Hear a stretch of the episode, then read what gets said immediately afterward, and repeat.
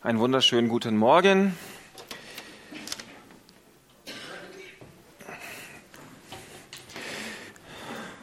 Mein Name ist Michael und ich bin als Pastor Teil der Gemeindeleitung hier im Neuland. Es ist schön, dass ähm, du heute Morgen hier bist. Ich freue mich sehr, dass wir gemeinsam Gottesdienst feiern dürfen. Ich glaube, dass es eine ziemlich gute Sache ist. Und es ist schön, dass du das auch so siehst, sonst wärst du ja nicht hier. Wir haben die letzten Wochen ähm, habe ich darüber gesprochen, dass es, ähm, dass es nicht das unbedingt Schlechteste ist, wenn man ein sinnvolles Jahr hat, oder? Wenn man so im Dezember irgendwann ist und denkt, ja, das, das Jahr hat irgendwie Sinn gemacht, da ist einiges bei rumgekommen, das war ganz nett, dann ist das nicht das Allerschlechteste. Und so habe ich die letzten äh, Wochen hier auch predigtmäßig das so ein bisschen verarbeitet, was uns vielleicht helfen könnte, ein sinnvolles Jahr 2020 zu haben. Wie können wir ein sinnvolles Jahr 2020 haben? Ähm, ja, also Gott auf jeden Fall ähm, gibt uns ein Angebot, gibt dir ein Angebot, egal wo du im Leben stehst, egal wo du im Glauben stehst. Gott lädt dich ein, dass du ein Teil seiner Geschichte bist. Das habe ich schon letzte und vorletzte Woche erwähnt und vielleicht hast du dann am Ende des Gottesdienstes gedacht, ja, da habe ich Bock drauf, da bin ich dabei, das klingt irgendwie ganz gut. Und da, ja, da will ich mich einklinken. Vielleicht hast du aber auch irgendwie auf dein eigenes Leben geschaut und gedacht, also Michael, mein Leben, hm, hm, hm.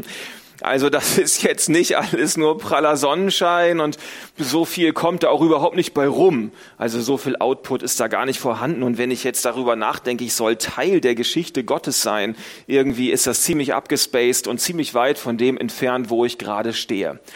Also vielleicht schwankst du irgendwie zwischen den beiden Polen, hast voll Bock drauf, bist dabei oder du schaust dein Leben an und denkst, Teil der Geschichte Gottes, das klingt fromm, das klingt irgendwie gut, aber irgendwie auch unmöglich. Dann ähm, in jedem Fall bist du hier genau richtig heute Morgen. Ich hoffe, dass ähm, die Message dich ein bisschen weiterbringen kann an der Stelle und du dein eigenes Leben und das, was du tust, und das, was du so glaubst und das du so denkst und was du den ganzen Tag so machst, dass ähm, dass du das mehr aus der Perspektive Gottes heraus betrachten kannst und aus der Bewertung Gottes heraus betrachten kannst und dass du mehr die Perspektive Gottes einnehmen kannst an der Stelle, um dann zu verstehen, ob du schon Teil seiner Geschichte bist oder noch nicht oder was du noch dafür tun kannst. Ich glaube, dass die Perspektive Gottes an der Stelle sehr, sehr wichtig ist. Ja, unsere eigene Sichtweise ist doch oft sehr beschränkt auf unser Leben. Wir sehen unser eigenes Leben und denken, vielleicht gucken in den Spiegel und denken, ja, passt doch, sieht doch ganz gut aus oder sieht auch nicht gut aus. Vergleichen uns vielleicht mit anderen und ziehen irgendwelche Schlüsse daraus. Aber die Perspektive Gottes einzunehmen bedeutet, eine objektivere, eine, eine die objektive Sicht auch zu bekommen darüber, wo wir gerade im Leben stehen. Ich kann wenn ich mich selber vergleiche, irgendwann bin ich vielleicht dann in Pension mit 65, 67, keine Ahnung, 70, je nachdem, wie das so mit der Rente und so weitergeht. Also in Deutschland sieht's ja nicht so gut aus. Vielleicht sollte ich hier bleiben. Gute Idee eigentlich. Ähm, sowieso. Ähm, und gucke ich auf mein Leben zurück, denke ich, ja, auch ja, Teil der Geschichte Gottes. Ich habe ich hab vielleicht so 2500 Sonntagspredigten gehalten, gar nicht so schlecht, da werde ich ja schon irgendwie Teil der Geschichte Gottes sein. Und dann denke ich so, ja, und dann vergleiche ich mich, denke ich so, easy, easy super. Der hat, da ist er wieder. Also wer schon mal hier war, der müsste Easy mittlerweile kennen. Der muss meistens für irgendwelche Beispiele in den Predigten herhalten. Was aber einfach daran liegt, dass er sehr gut aussieht und dass er meistens sehr weit vorne sitzt. Und dann, tja, klar. Ja, dann vergleiche ich mich mit Easy. Ja, wir treffen uns dann auf ein Bierchen, wenn wir 67 sind, ja. Na, was hast du so vorzuweisen? Sagt er, ja, ich habe so vielleicht 100 Andachten gehalten, so im, Rahmen, im, im Rahmen einer Kleingruppe, ja. Und denke ich, das ist ja nix, ja. Also wer ist hier wohl Teil der Geschichte Gottes gewesen, er oder ich? Ja, und dann kann ich sagen, ja, komme ich ja ganz gut bei weg, ja. Ja, so einfach kann man sich das machen, ja. Wenn man so aus seiner menschlichen Perspektive heraus sein Leben beurteilt und bewertet, dann kann ich mich aber auch mit anderen Menschen vergleichen. Der eine oder andere von euch kennt vielleicht Reinhard Bonke, das ist ein Missionar in Afrika gewesen, vor einiger Zeit verstorben. Ja, jetzt habe ich natürlich mit dem Vergleichen ein gewisses Problem. Der hatte Veranstaltungen gehabt in Afrika, da kamen pro Veranstaltung zum Teil über eine Million Menschen zusammen. Man sagt, er hätte die größte Soundanlage der Welt gehabt. Uhuhu. Ist nicht schlecht, ja, der Rekord. Aber natürlich, wenn ich mich mit ihm auf ein Bierchen treffe, dann zu Rentenbeginn und wir auf das Leben zurückschauen, ich mich mit ihm vergleiche, habe ich ein gewisses Problem. Dann sagt er, ja, ich war Teil der Geschichte Gottes und guckt mich an. Und ich denke, oh, oh, was habe ich denn zu bieten?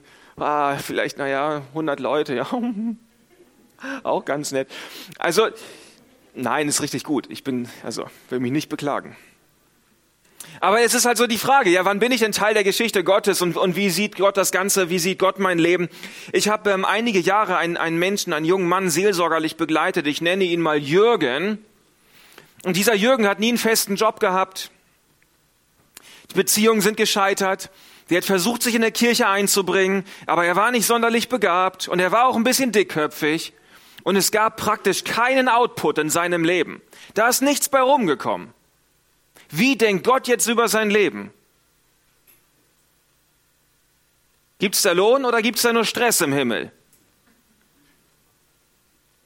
Hauptsache, er hat den großen Fahrstuhl noch nach oben gekriegt. Ich werde später noch mal näher auf Jürgen eingehen. Aber diese Frage, wie sieht Gott mein Leben? Bin ich schon Teil seiner Geschichte? Bin ich das nicht? Und wie werde ich das Ganze?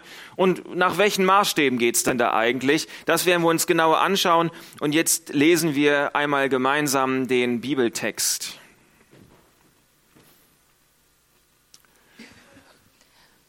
Aber viele, die jetzt die Ersten sind, werden dann die Letzten sein. Und viele, die jetzt die Letzten sind, werden dann die Ersten sein. Denn mit dem Himmelreich ist es wie mit einem Gutsbesitzer, der sich früh am Morgen aufmachte, um Arbeiter für seinen Weinberg einzustellen. Er fand etliche und einigte sich mit ihnen auf den üblichen Tageslohn von einem Denar. Dann schickte er sie in seinen Weinberg. Gegen neun Uhr ging er wieder auf den Marktplatz und sah dort noch andere untätig herumstehen. Geht auch ihr in meinem Weinberg arbeiten, sagte er zu ihnen ich werde euch dafür geben, was recht ist. Da gingen sie an die Arbeit. Um die Mittagszeit und dann noch einmal gegen drei Uhr ging der Mann wieder hin und stellte Arbeiter ein. Als er gegen fünf Uhr ein letztes Mal zum Marktplatz ging, fand er immer noch einige, die dort herumstanden. Was steht ihr hier den ganzen Tag untätig herum? fragte er sie. Es hat uns eben niemand eingestellt, antworteten sie. Da sagte er zu ihnen, geht auch ihr noch in meinem Weinberg arbeiten. Am Abend sagte der Weinbergbesitzer zu seinem Verwalter, ruf die Arbeiter zusammen und zahl ihnen den Lohn aus. Fang bei den Letzten an und hör bei den Ersten auf. Die Männer, die erst gegen fünf Uhr angefangen hatten, traten vor und erhielten jeder einen Denar. Als nun die Ersten an der Reihe waren, dachten sie, sie würden mehr bekommen. Aber auch sie erhielten jeder einen Denar. Da begehrten sie gegen den Gutsbesitzer auf. Diese hier, sagten sie, die zuletzt gekommen sind, haben nur eine Stunde gearbeitet, und du gibst ihnen genauso viel wie uns? Dabei haben wir doch den ganzen Tag über schwer gearbeitet und die Hitze ertragen. Da sagte der Gutsbesitzer zu einem von ihnen, mein Freund, ich tue dir kein Unrecht. Hattest du dich mit mir nicht auf einen Denar geeinigt? Nimm dein Geld und geh. Ich will nun einmal dem Letzten hier genauso viel geben wie dir. Darf ich denn mit dem, was mir gehört, nicht tun, was ich will? Oder bist du neidisch, weil ich so gütig bin? So wird es kommen, dass die Letzten die Ersten sind und die Ersten die Letzten. Jawohl. Also die ähm, Mehrzahl der damaligen Bevölkerung zu Zeiten Jesu war Tagelöhner und die standen also dann am Marktplatz rum und die mussten am Marktplatz auch äh, stehen, um Geld zu verdienen. Die hatten keine Rücklagen. Ja, so stellen wir uns das vor. Ähm, du darfst mal kurz, Cedric, komm doch mal nach vorne. Wir haben dich eh alle schon gesehen heute. Du saßt am Klavier. Ähm, ach, Fabian auch, komm. Sind wir mal nicht so. Sind wir großzügig, darf der Fabian auch nach vorne kommen. Ja, also da sind also die Tagelöhner, die stehen ähm, naja, noch seid ihr ja Schüler, ne? Mal gucken, was aus euch noch wird. Ich behalte euch im Auge. Also, das sind also diese Tagelöhner, die stehen hier einfach rum am Marktplatz und ähm, machen sich da so einen netten Plausch. Und sie hoffen auf Arbeit. Und es ist nicht nur, dass sie auf Arbeit hoffen, sondern sie brauchen diese Arbeit. Sie brauchen sie sehr dringend, weil die haben keine Rücklagen. Die haben keine Euros zu Hause, keine Franken gebunkert, die haben keinen Kühlschrank, die haben kein Mikro um die Ecke, keine Versicherung, gar nichts, ja? Das sind ganz, ganz arme Würste. Warum lacht ihr so? Sie, also diese, diese Tagelöhner hier, die waren nicht glücklich. Ihr müsst traurig gucken.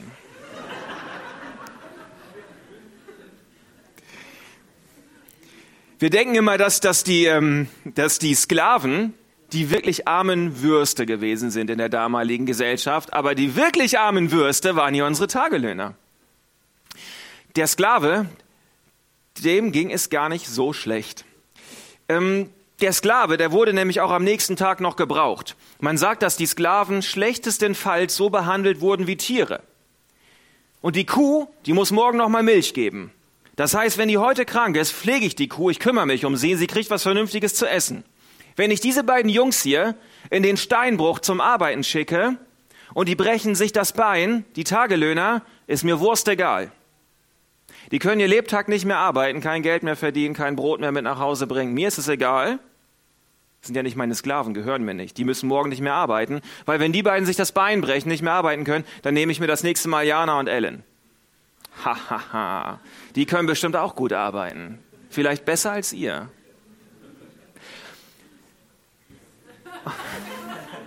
Ja, ja, komm, danke schön. Danke, Diane, Cedric und Fabian. Komm.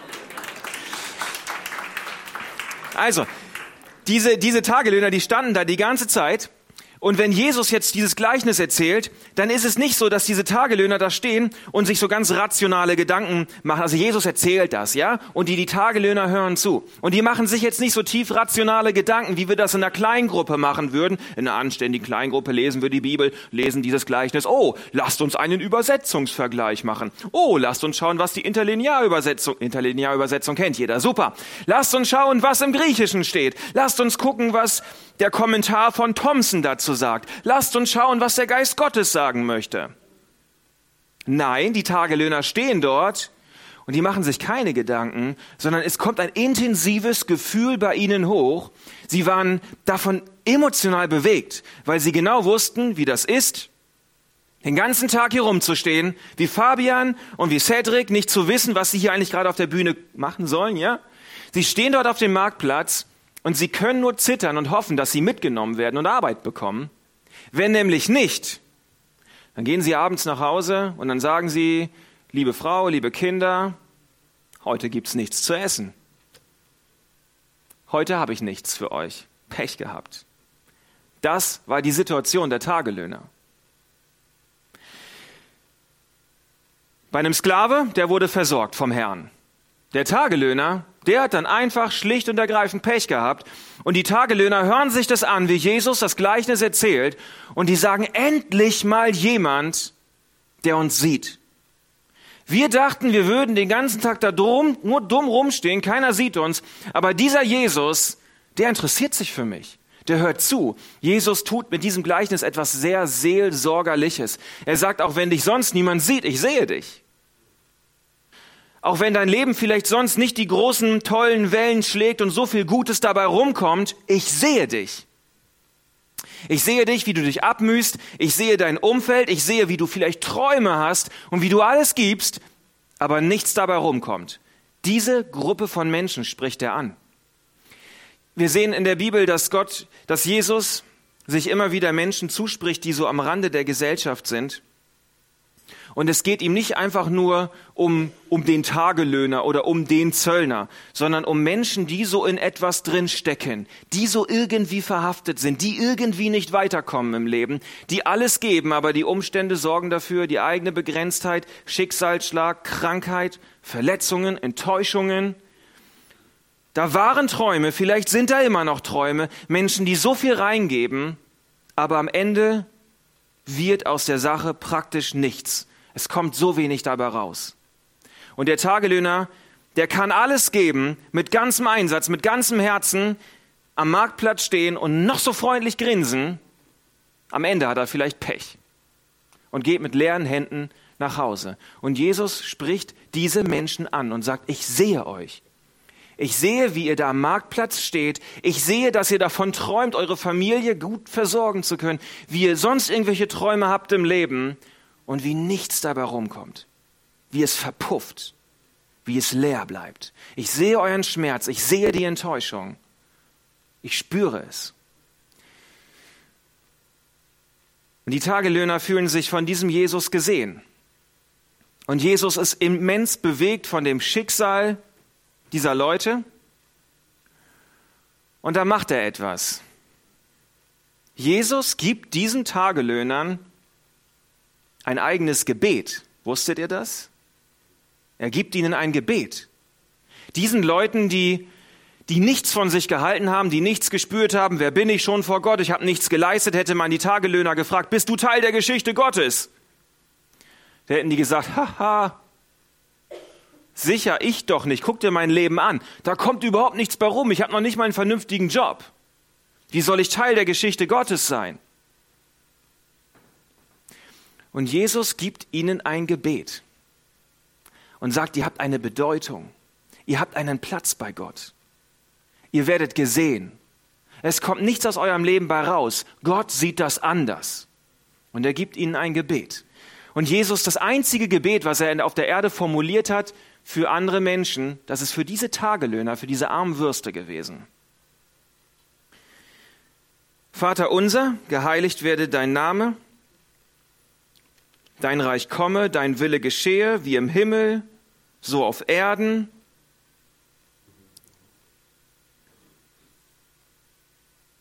Unser tägliches Brot gib uns heute das ist für Menschen, die keine Rücklagen haben, keinen Kühlschrank, kein Mikro, keine Franken. Das ist ein Gebet der Tagelöhner. Gott, wenn ich heute auf diesem Marktplatz stehe, bitte sorg dafür, dass ich mitgenommen werde. Ich gebe doch alles. Bitte sorg dafür, dass ich heute an diesem Tag mein Brot kriege. Ein Gebet für Tagelöhner. Und Jesus sagt, ich sehe euch. Ich sehe eure Not, ich sehe, wie ihr alles gebt und ihr habt einen Platz bei Gott. Ihr habt einen besonderen Zugang zu Gott. Er gibt ihnen ihre Sprachfähigkeit wieder, ihr Ansehen. Und dann stellt Jesus klar, mit diesem Gleichnis beschreibt er auf der einen Seite das System, wie diese Welt funktioniert, also wie, sie, wie die Welt damals funktioniert hat, aber auch wie sie heutzutage funktioniert. Die Welt funktioniert ja relativ simpel. Wenn man viel leistet, Output hat, verdient man Geld, ja? Ja? Ja. Wenn man nicht so viel leistet, wenn man nicht so viel Output hat, wenn man auch im Persönlichen vielleicht nicht so viel erreicht hat, gibt es weniger Ansehen, gibt es weniger Aufmerksamkeit, weniger Likes bei Instagram. Das ist interessant und so funktionierte das damals und heute. Und so haben wir die Situation hier auf dem Marktplatz. Ah, kommt doch nochmal nach vorne, ihr beiden. Das war richtig gut. So haben wir das auf dem Marktplatz. Also, ja, da stehen hier Leute rum. Es ist Zeit der Traubenernte. Die, die, also in dem Gleichnis wird, werden gerade die Trauben geerntet. Und ähm, das, es war ein ganz schmales Zeitfenster, wo das passieren musste. Also die, die Trauben waren reif damals und da musste man ganz schnell ernten, weil dann kam die Regenzeit. Und dann mussten die Trauben vorher schon abgeerntet sein. Also gehe ich auf den Marktplatz und brauche natürlich ganz viele Leute, damit ich meine Trauben auch geerntet bekomme und die nicht von der, von der, von der Regenzeit kaputt gemacht werden.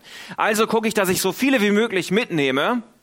Aber wenn ich jetzt zu viele mitnehme, dann stehen die nachher auf dem Feld rum und haben keine Arbeit. Und ich will ja niemanden bezahlen fürs Rumstehen. Hallo? Wir bezahlen niemanden fürs Rumstehen, richtig? Wer würde das tun? Das System dieser Welt. Wir bezahlen niemanden fürs Rumstehen, damit das klar ist. Ist so. Würde nie jemand bestreiten, oder tust du das? Bezahlst du jemanden fürs Rumstehen?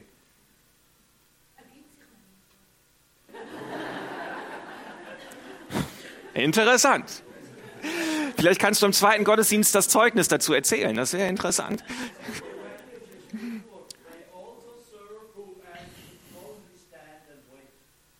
Hm, hm, hm. Na komm, äh, du bist auch für den zweiten Gottesdienst prädestiniert. Super. Dann kommt der Typ also und nimmt sich so viele Leute mit wie möglich, aber wie nötig, aber nur so wenige wie möglich. Hm? Naja, ihr wisst, was ich meine. Also, ich nehme zwei Leute mit hier, die beiden Kollegen, kommt doch mal hier rüber. Super, super, super. Und dann, ja, ist es irgendwann 12 Uhr, und dann, aber nicht zu viele, ja, weil niemanden fürs Rumstehen bezahlen. Und dann um 12 Uhr merke ich auf einmal als Besitzer von diesem Weinberg, oh, da sind noch so viele Trauben, ich brauche doch noch mal ein paar Leute. Hm, ich gehe noch mal zum Marktplatz. Ah, die Ellen ist da. Super. Die hat letztes Jahr schon mal ganz fleißig gearbeitet. Ellen darf auch noch kommen, ja. Um 12 Uhr darf die Ellen auch mit einsteigen. Tippitopp. Woo, super gut, ja. Und dann irgendwann so gegen und dann, dann habe ich ja schon, habe ich gesehen, dass auch die ähm, Diana noch da rumsteht. Ja, habe ich noch über so überlegt. Um 12 Uhr dachte ich schon, soll ich jetzt nur Ellen oder Jana? Ah, die, äh, die, die ist auch sehr schnell. Ne? Vielleicht reicht das, wenn ich um, die um 3 Uhr nehme, dann kriegt die auch nicht so viel Geld. Ne?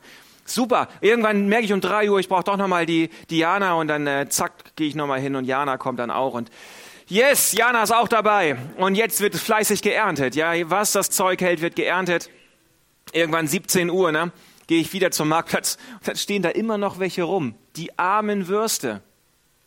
Eigentlich macht das gar keinen Sinn mehr. Die, die letzten Leute, die da angesprochen werden, da geht die Sonne bald unter. Normalerweise kriegen die eh kein Geld mehr. Pech gehabt die gehen halt mit hungrigen Magen nach Hause und haben auch nichts für die Family. So ist das Leben. Also, Dankeschön. Ihr vier, super. Ihr kriegt also alle Geld. Zack, bitteschön. Ja, später. Nicht so gierig hier. Meine Güte. Also, es ist das System dieser Welt, so funktioniert es, so hat es damals funktioniert, so funktioniert es auch heute. Äh, man guckt natürlich als Weinbergbesitzer oder Besitzer einer Fabrik, dass es mit den Arbeitern passt, nicht zu viele, nicht zu wenige. Ist natürlich für die, für die Tagelöhner ein bisschen gemein, weil dann nicht so viel Geld bei ihnen hängen bleibt, aber dafür mehr bei dem Besitzer. So funktioniert das rauf und runter. Und jetzt kommt Jesus und sagt, das ist das Bewertungssystem dieser Welt. Bei Gott liegen die Dinge anders. Jesus kommt und sagt, ich mache hier einen Schnitt. Jesus sagt, ich sehe das Herz, ich sehe die Umstände, ich sehe die Bereitschaft. Und dieses Gleichnis ist eingerahmt von einem ganz bekannten Vers, ganz am Anfang und ganz am Ende. Direkt vor und direkt hinter dem Gleichnis steht derselbe Vers. Welcher ist das? Die Ersten werden die Letzten sein, die Letzten werden die Ersten sein. Jesus kommt und sagt, ich stelle das Bewertungssystem dieser Erde auf den Kopf. Ich gehe dort anders ran. Ich sehe dein Leben anders. Ich bewerte dein Leben anders, als die Welt es tut, als vielleicht andere das tun.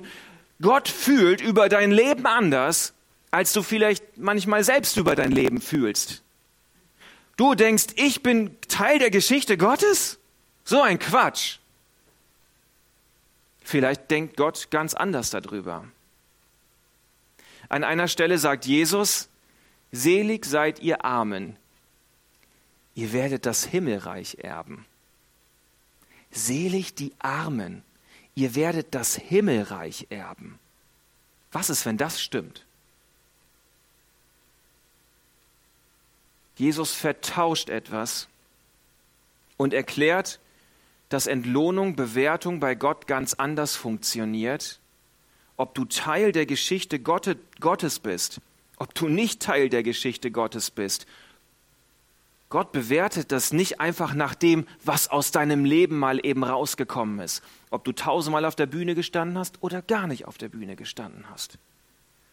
Gott bewertet das nicht einfach nach dem Sichtbaren, nach dem, wie du dich fühlst, wie du das bei dir selber siehst, bei anderen siehst. Er hat seine eigene Bewertungsskala.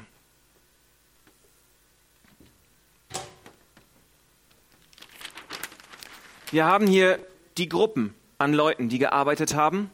Gruppe A, B, C, ja. Die Gruppe wird zuerst zum Arbeiten geholt, morgens um 7, 9 Uhr, 12 Uhr, 15 Uhr, 17 Uhr. Der Input, die Bereitschaft zum Arbeiten, das Herz, die Hingabe, die Energie, die ist bei allen gleich alle zwölf, sagen alle, ich bin zwölf Stunden bereit zu arbeiten, ich mache das. Was am Ende dabei rauskommt, ist interessanterweise unterschiedlich.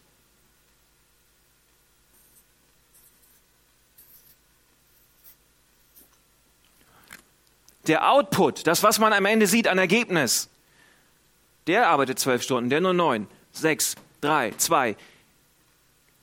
Die Hingabe, die Bereitschaft, das Herz ist gleich.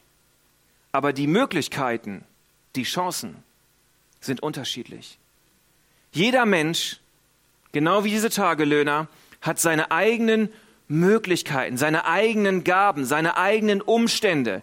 Da wächst der eine in einem Elternhaus aus, was sehr gesund ist, wo man gefördert wird, in einer coolen Gemeinde, mit einem tollen Chef, wo man Gunst hat bei Menschen. Und der andere hat vielleicht nicht so viel Glück. Das Herz, die Bereitschaft, die Hingabe wäre genauso gewesen. Habe ich von Jürgen erzählt am Anfang? Dieser Jürgen, bei dem aus seinem Leben nichts rausgekommen ist, außer dass er jemanden brauchte, der, der ihn seelsorgerlich begleitet. Der ist im Heim aufgewachsen, der wurde misshandelt, der ist straffällig geworden. Im Knast hat er Jesus kennengelernt, sein Leben Jesus gegeben. Und seitdem ringt der irgendwie mit Gott unterwegs zu sein. Da kommt nichts bei raus. Nicht viel. Muss da viel bei rauskommen? Müssen wir bei diesem Jürgen den großen Output sehen? Brauchen wir es wirklich, dass er immer auf der Bühne ist, dass er jeden Tag drei Kapitel Bibel liest, dass er immer ein frommes Grinsen drauf hat?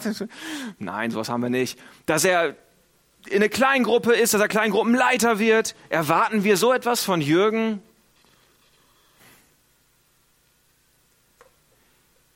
Reinhard Bonke, sein Vater war Pastor.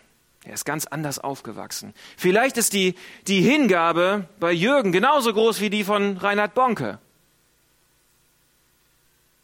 Und was macht Jesus? Alle kriegen den gleichen Lohn. 100 Prozent. 100 Prozent. 100 Prozent. 100 Prozent. Und nochmal, auch für Jürgen, 100 Prozent Lohn. Für den Jürgen, wo es nichts Sichtbares gibt, wo kaum Output vorhanden ist, gibt es 100% Lohn. Können wir uns das vorstellen? Gott koppelt die Belohnung nicht an den Output, nicht an dem, was sichtbar ist, nicht an dem, was so toll dabei rauskommt, was man sieht, wie man sich fühlt, was so in christlichen Kreisen irgendwie als Erfolg gilt, sondern Gott koppelt den Lohn an das Herz, an die Bereitschaft, an die Hingabe. Und er sagt, das ist, worauf es ankommt. Also Jesus sagt, ähm,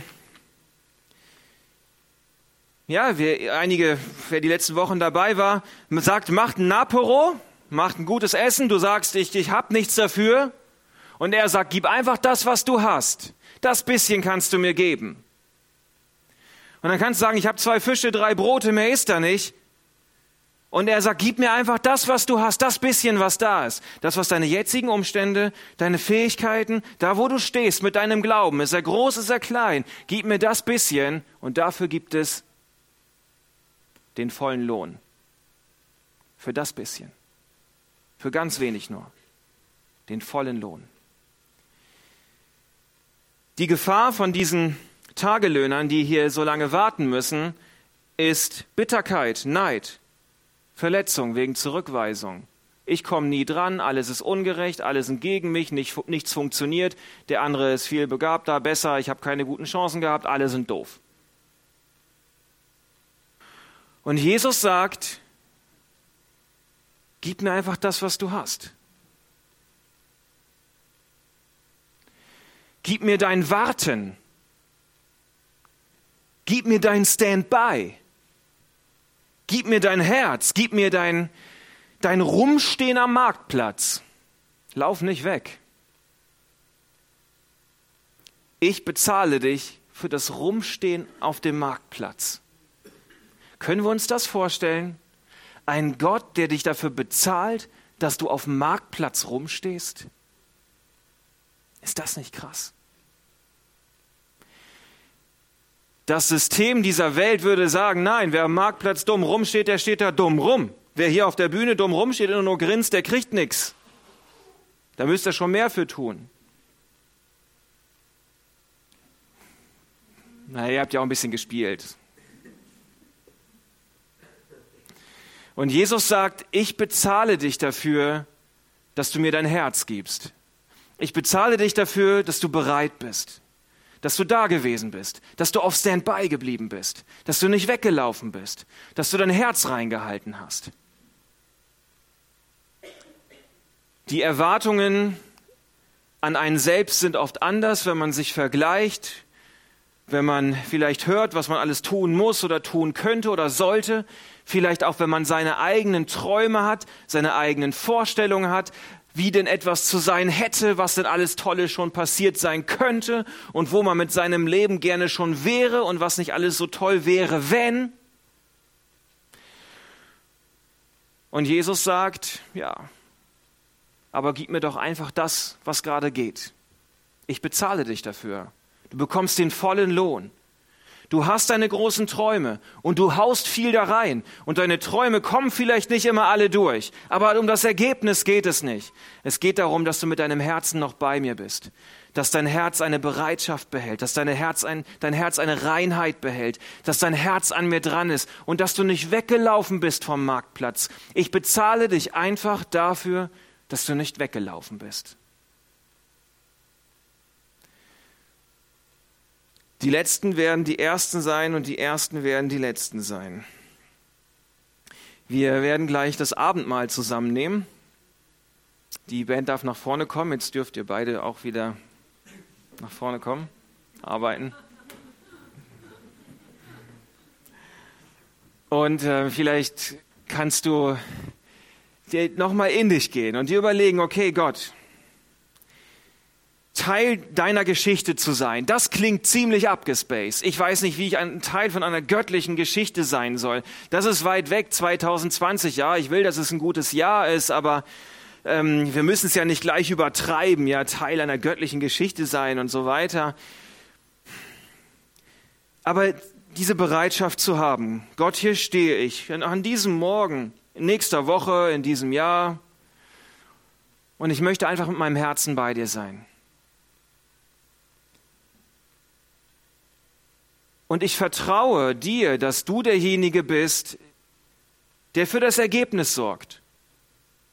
Vielleicht kommt was Gutes dabei raus, wenn ich jetzt hier beim Marktplatz dumm rumstehe, vielleicht auch nicht, aber ich tue, was ich tun kann. Das Ergebnis überlasse ich dir. Unser tägliches Brot gib uns heute. Bedeutet, ich stehe am Marktplatz und gebe alles, was ich geben kann.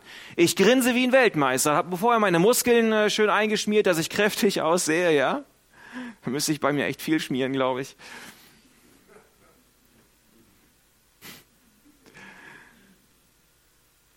Ich tue, was ich tun kann. Wir geben unser Bestes.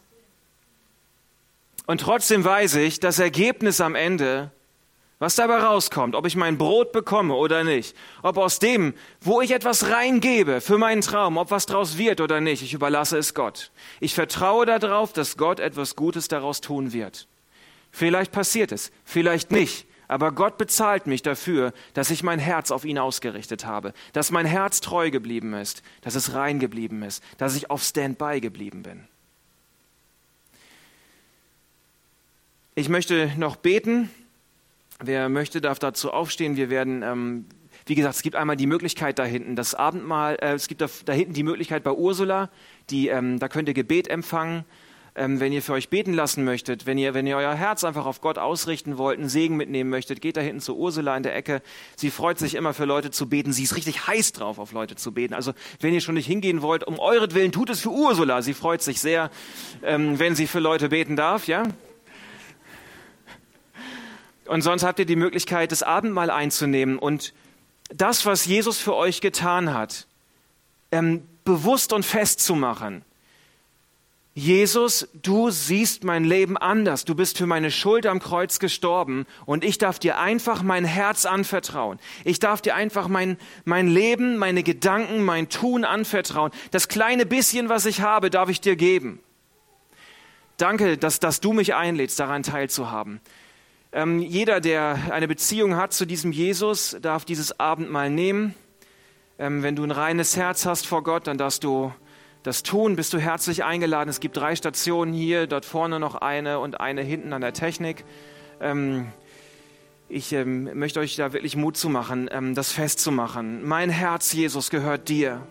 Das ist das Allerwichtigste, was du, was du heute Morgen beten kannst. Und vielleicht, wie gesagt, kannst du gar nicht so viel geben. Vielleicht denkst du, boah, mein Leben ist nicht so viel, mein Glaube ist mini klein, da ist nicht viel zu holen. Dieses eine Gebet, Gott, mein Herz gehört dir. Mein Herz gehört dir. Vielleicht schaffst du das, das wäre sehr cool. Und dann äh, wird, wird, freut sich Gott darüber. Ja, da, Jesus, danke, dass du hier bist an diesem Morgen. Danke, dass du den Einzelnen siehst. Danke, dass du die Umstände siehst, das Herz siehst, die Bereitschaft siehst von jedem Einzelnen heute Morgen. Und dass du den vollen Lohn gibst, wenn wir mit unserem Herzen bei dir sind. Und ich möchte dir mein Herz geben an diesem Morgen und dir danken, dass du es mit Freude nimmst. Du bist der Gott, der sich über seine Kinder freut. Danke für deine Gegenwart, die wir jetzt auch erleben dürfen, wenn wir das Abendmahl nehmen. Das Wissen, du bist da. Du, Jesus, hast den Weg freigemacht. Nicht wir tun es, du hast es getan und wir dürfen uns ranhängen an deine Gnade. Und du ziehst uns in die Gegenwart Gottes hinein. Danke dafür. Amen.